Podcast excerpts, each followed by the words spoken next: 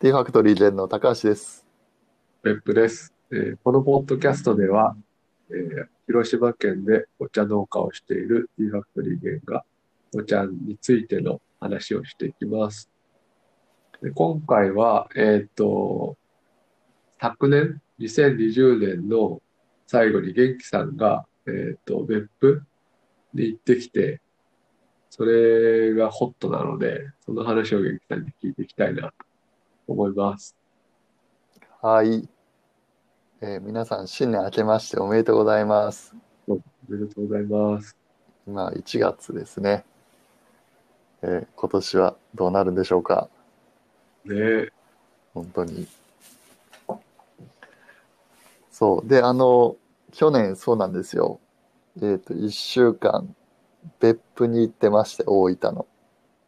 年末にね、年末に、まあ、ちょっと1年の、あの、1年間でたまった、あの、仕事とか、いろいろ、悩みとかもあって、温泉で癒されに行ってきました。はい。で、あの、まあ、当初としてはその予定で行ったんですけど、まあ、やっぱり行ったからにはちょっと、やっぱりあの、そんなじっとして、いろいろパソコンに向かって仕事はできずにですね、割といろんな場所に うろちょろ行って、で、いろんな人に会ったんですけど、そう。いや、別府はマジでホットでしたね。ね場所もいいよね。そう、本当に。まあ、あの、ちょっと尾道と似てる感じはありますね。広島の。まあ、規模感はかなり別府の方が大きい。大きいけど、山があって、海があってみたいな、海があって、似てる。そう、本当に。で、古い街並みも結構あって、うんそう。で、ちょっとあの、空き家も多かったりして、出ますね。そういうとこが。いますね。そう。で、そうだそうだ。これ、あの、お茶ラジオなんで、お茶のことを、まあ、話す、話す、話すのが目的なんですけど、そう、別府に行って、あの、お茶を入れる人と会って、うん。まだ若いんだけど、23歳で、若い。あの、そう、あの、大学を中退して、中退して、そう、辞めて、お茶のために？お茶のためかな。多分お茶のため、多分っていうか、そう、お茶のために辞めて、で、その別府界隈でお茶を入れてるんですよ。いろんなとこで。えー、そう。で、まあ本当にお茶への愛が半端なくて、あの、農家さんのとこに行ってうん手伝ったりとか、えー、まあ実際自分が見たところから仕入れて、あとはいろんなお茶の入れ手の先生とかから入れ方とか学んだりとか、なんかとにかく向上心がすごい強い子だったなっていう印象で、うん。そう。でもなんか、本当に、その、入れてくれるお茶もかなり、なんていうかな、パンチがあって、結構、日本茶っていうよりかは、まあ日本で作られた、ちょっと中国茶よりがメインかなっていう感じ。中国茶よりというか、ちょっと発酵させたお茶とか、うーん。で、香りがいいお茶が結構多くて。で、それを全部ワイングラスで入れてくれるっていうお茶をワイングラスで、まあ飲んだことはあるけど、香りがいいからってことだね、きっと。そうそうそうそう。まあわざわざそんなワイングラスで入れるとか、初めちょっと思ったけど、内心。その入れる方は急須なの？そう、入れる方は、えっと、透明な急須。ああ。で、茶葉が見えるようにして、うんうん。で、えっと、グラスに注ぐっていう、ワイングラスに。透明急須を使ってるの？あの、透明、透明な、あの、ガラスの、あの、プラスチックじゃないなるほど。ガラスの急須を使ってやるっていう。そう。で、日本茶は、まあ割とその、土でできた急須で入れてくれる。えー、で、お菓子と一緒に、あの、出してくれて。で、なんかすごいいいなと思ったのが、まあその、夜、夜の営業で、うんうん。だいたいまあ6時とか6時半から11時ぐらいまでオープンするえー、面白いね。お店お昼はやってない昼はやってなくてもう夜だけみたいな。えー、で確かにあの客層とかよくよく見てみるとなんかあのまあお酒飲んできた男性とか、まあ、カップルとかがなんか最後締めでそのお茶とスイーツを食べに来るみたいな。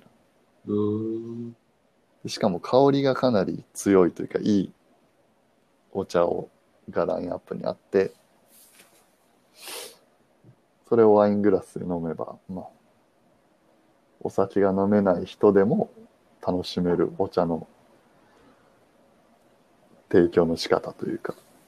えー、そこではお酒を出してるわけではなくて、そうそうそうもうお茶だけ。でえー、それでまあ1200円ぐらい。お茶菓子とセットで1000円セットでセット。えー何千か出す。3000円ぐらいまで出してくれる。それで。まあ、確かに、お酒飲んで、飲んだ後に、やっぱりお茶とかコーヒーとか飲みたくなるよね、多分。うん。たまにそういう話もあるもんね。そうそうそうそうそう。やっぱり、まあ、尾道とかは一軒もないし、そういうとこ。うんうん。なんか実際、その体験した後に感じたことは、やっぱりこういうお店がちょっとでも増えたら、なんていうかな、お酒飲めない人でもそういう空間味わえるし、うん。で、お茶の新しい楽しみ方が一つなんか増えたなっていう感じがうん。する。なんか今までは、うん。その、お酒飲んで、みんな酔っ払って解散みたいな感じだったけど、ちょっといっぺんなんか冷静になって話そうかみたいな。おうはなんかちょっと冷静になって話話しつつ、まあお茶を楽しめるし、うん。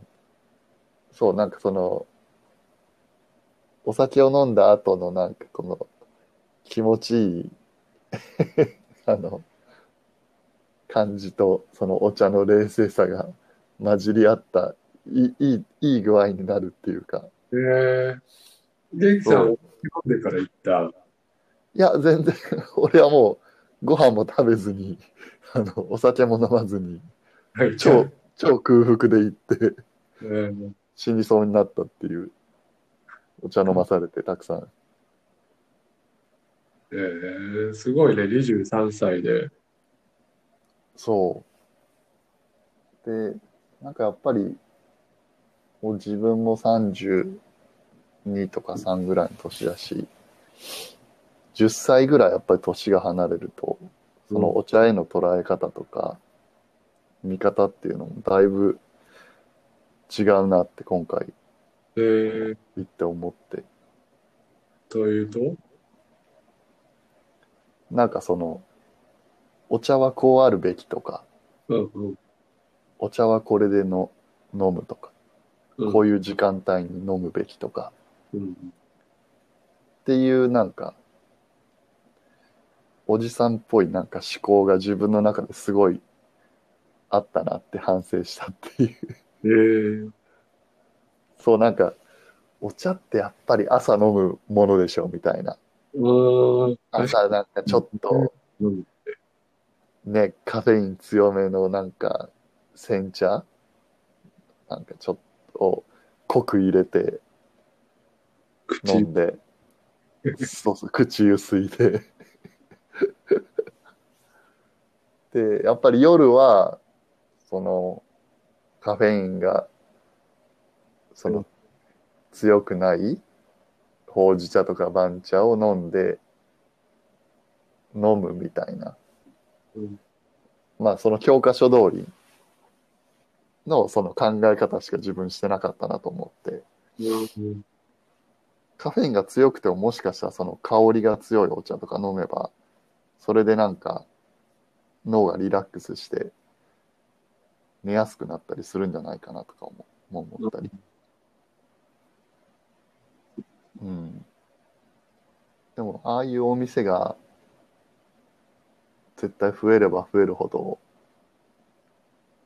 お茶に対するなんていうか価値観ってまあ、入り口は広くなるし、で、事実驚いたのが、やっぱり学生さんがめっちゃ多くて、そこ、本当に21とか22歳とかの子たちがもうずらずら来て、なんかお茶飲んで帰るみたいその子の、なんだろう、ネットワークで来てるって感じだろな。それも一理あるっちゃあるけど、うん。うん。まあ、新しいお客さんも結構、高校生とか、えー、ちょっと驚いて、なんか高校生も来て、値段驚かなかったかな。まあでもめったに、そういうとこ、そうだね、なんかのご褒美でなんか来たみたいな感じだった。えー、で、知ってて来てるんだ。うん。すごいな。そうそう。そう、でもその、確かになって思ったのが、その、高校生ってお酒は飲めないし、うんうん。でも、すごいそこってお酒も映えるようなお店で、なんかお酒が出てもおかしくないみたいな雰囲気なんだけど、えー、でも実は今ワイングラスの中。なんか出てくる。なんて調べたら出てくる？えっとね、あの、ティーファクトリーでのジャーナルのとこから飛べるかな。そう。この話はちょっとあの、ブログに書いてます。ティーファはい。クトリーでのジャーナルっていうところの。そのために別府行ってますからね。そうなんです。ブログを書くために、別府に行ってまいりました。ひときっていう屋号でお茶を入れてると。そうそうそう、ひと吹きっていうローマ字で、マサラハウス。あ、マサラハウスっていうところの一角を借りて、あ、そうそうそうそうそうそう。ねえ。で、このバザーラハウス自体も結構面白くて、うん。その昼は、えっと、ハンバーガー屋さんとカレー屋さんが間借りして、うんうん。で、夜に、その、ひと吹きさんが入って、お茶を入れるみたいへえ。っていう、なんかちょっと、ガラスの急須が見えました。これか。そうそうそうそなんかちょっと、うーん、なんだろう。昔のテイストな。う。あ、そうそう、お店自体も、純喫茶みたいな。そうそうそうそう。でそういう面からして結構尾道のお店にも共通するなっていうのはあったかな。ちょっと古民家で。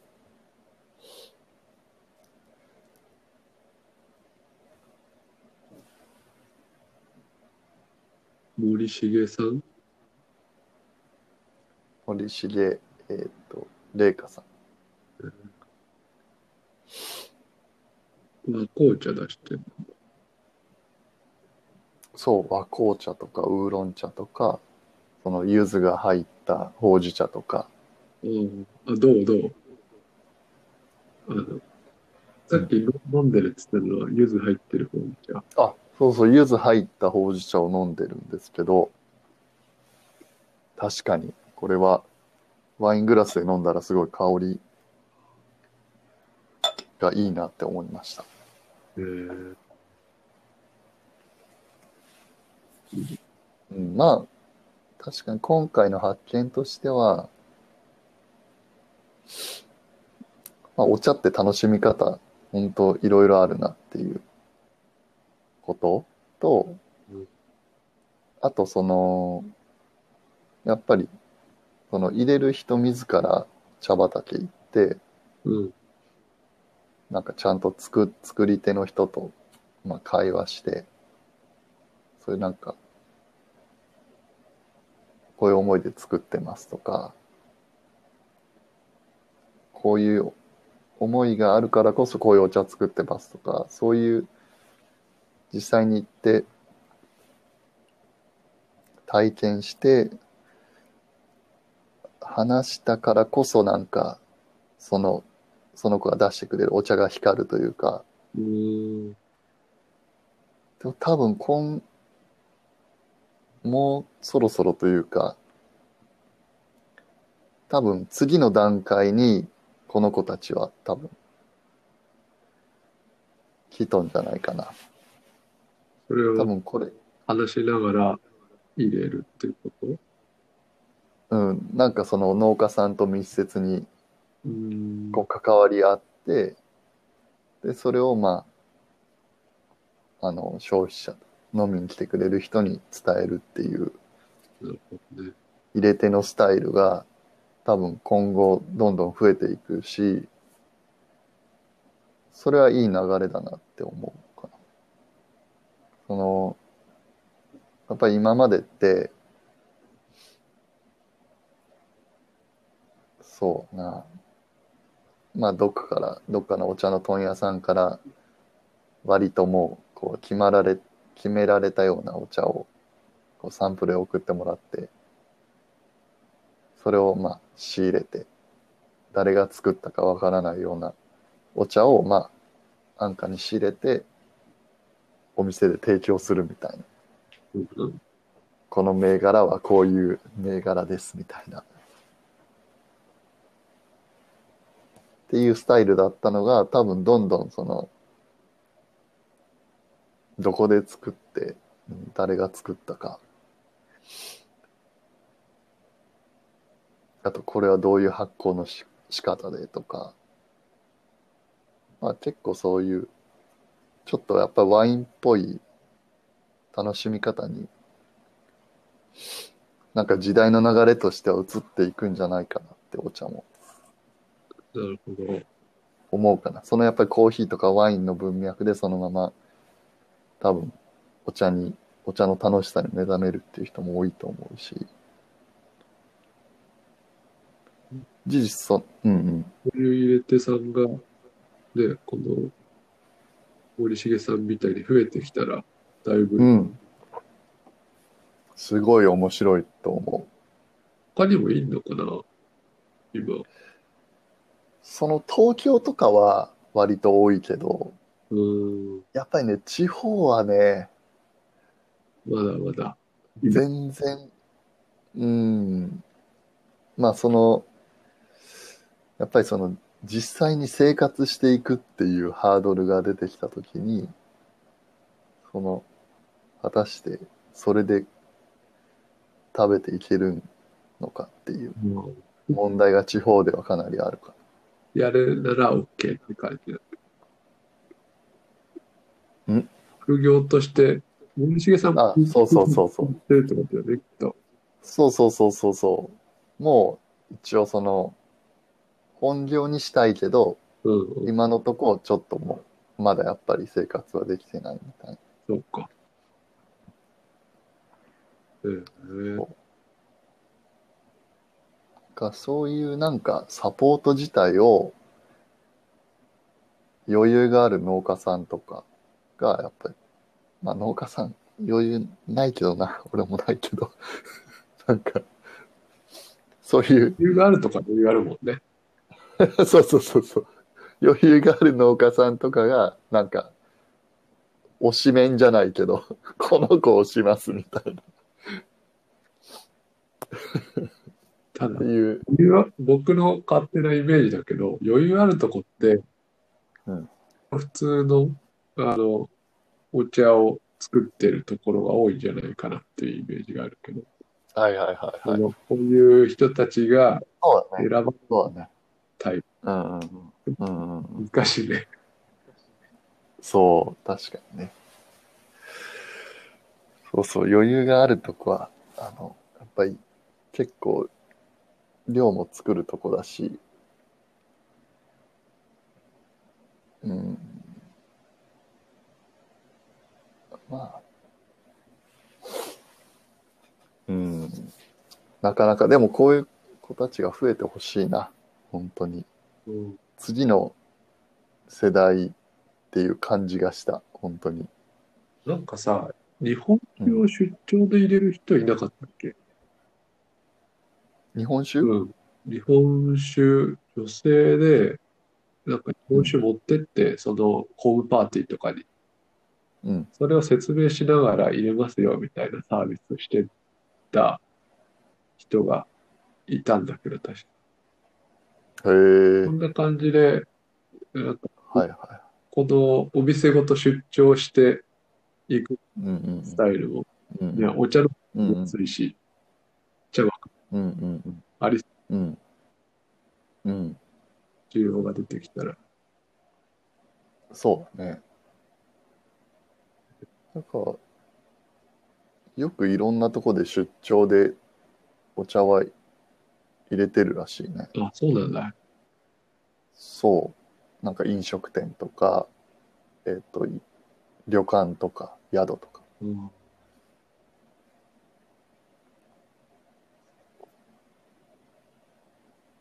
いや、でもなんかそういう動き方してく、うん。する子が、本当に増えてほしいな、全国的に。で彼女はどうしてそんなお茶にハマんだ？なんかあの、昔からお茶がなんか近い存在だったらしくて、その、商店街というか、の近くに住んどって、で、近くにお茶屋さんがあって、で、そのお茶屋さんの影響？えー。なんか親とか、まあ急須でお茶を入れるのが当たり前の家で生まれて、で、なんかすごい身近にあった存在だったらしくて、そうか。そう。だからそんななんか、そうね、もともと身近にあったけど、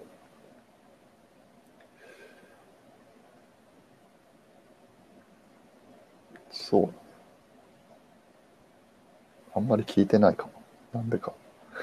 聞いたかもしれんけど忘れてしまった。でもでもまあ身近にあったのは間違いないっていう。で、多分これがペットボトルとかだったら、こうはなってないんだろうなっていう、その、お茶の時間がやっぱり好きだったんだと思う。う。お茶そのものというよりかは、お茶を入れる時間というか、そうか。うん。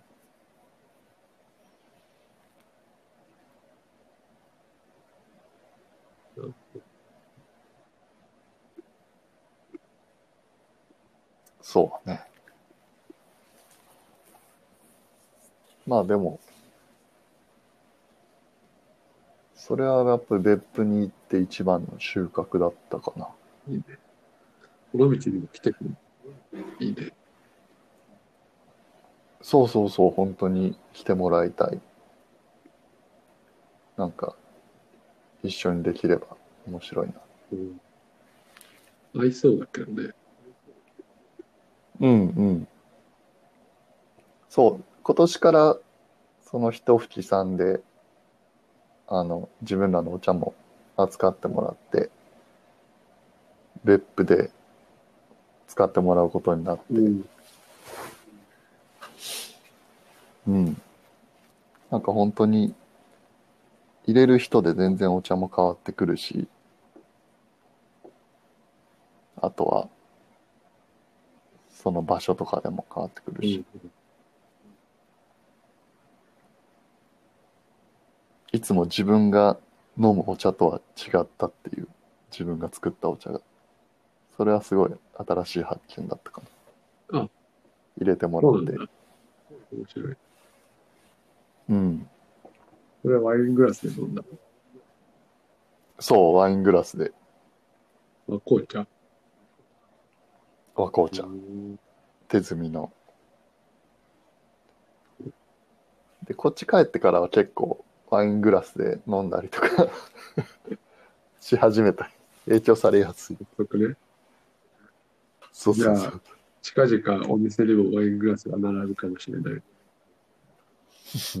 かも。いや、夜なんか実験的に確かにやってみたいなと思ったの、それ見て。すごい面白かった。ご近所さん的にも、まあ、酒出さなければね、そうそう、しかも、そんななんかお茶飲んで騒ぐ人もおらんだろうし。そうそうそう。全然、ちょっとやってみたい。いいね。酒飲んで、なんかもう、飲めないけどもうちょっと話したいみたいな時あるもん。あるあるある。うん、あると思う。そういう時お茶だったらいいね。うん。あと本当に夜飲むお茶と朝飲むお茶、全然なんか雰囲気も違うし、自分のコンディションも多分違うし、面白いな。まああとは本当にその温泉入った後のお茶とか、やっぱりサウナ入った後のお茶はやばいね。これはサウナ。サウナ入った後のえー、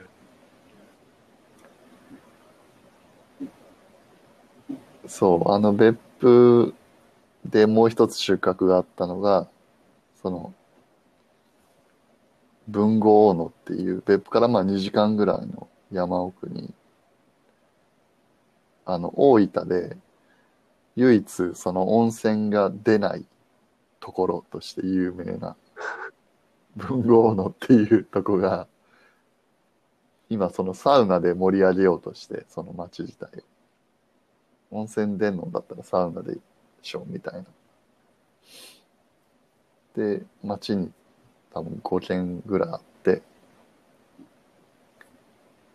で、そこ入って、やっぱり、まあ、尾道もサウナ、な、温泉ないし、そういうなんか、サウナで街を盛り上げるっていうのもすごい面白くて、で、そのロウリュっていう、ファッファって。タオル、バスバス。あ、それは、それはね、なんか、合う、合うなんとかなんとかっていう、その、あの、タオルで熱風を送るのはね、あの、なんかその、熱した石に、あの、白樺の木とかから出た油分含まれたそのオイル、オイルというかオイル水みたいな、をかけたらすごいその、匂いが、森の匂いえがして、ー、サウナ中に。で、めっちゃ気持ちよくて、あ、これ、お茶にしてもいいんじゃないとか思って、その時に。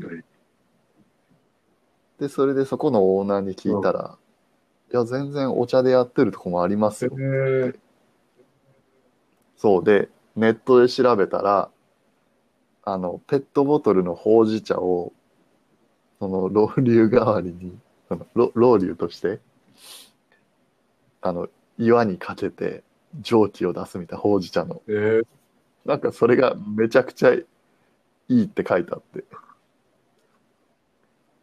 そう、ちょっと、今後なんかそういう、やっていきたいな、その、まあ趣味としてこれは、家の横とかにサウンテントサウナ作って、うん。で、あの、急須で、急須からお茶を注いで、じゃあ、そのお茶に蒸されてうん、整うっていう。文化を広めたい。あの、和紅茶作ってる時にさ、はいはいはいサウナ状態になるじゃん。和紅茶の、ああ、はいはい。風呂ね。あ紅茶風呂。はいはいはい。あれやばいね。あれは確かにね、すごい。うん。その時期だけ楽しめる。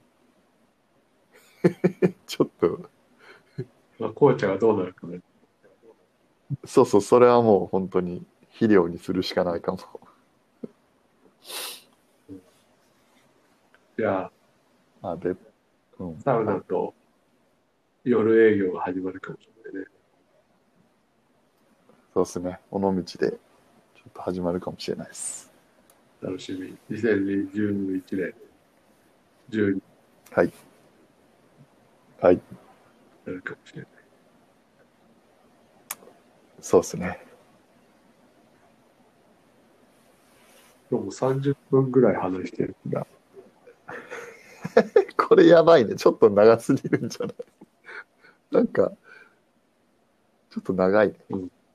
まあ、今日は特別編ということで、はい。はい。こんな感じで終わりたいと思います。はい。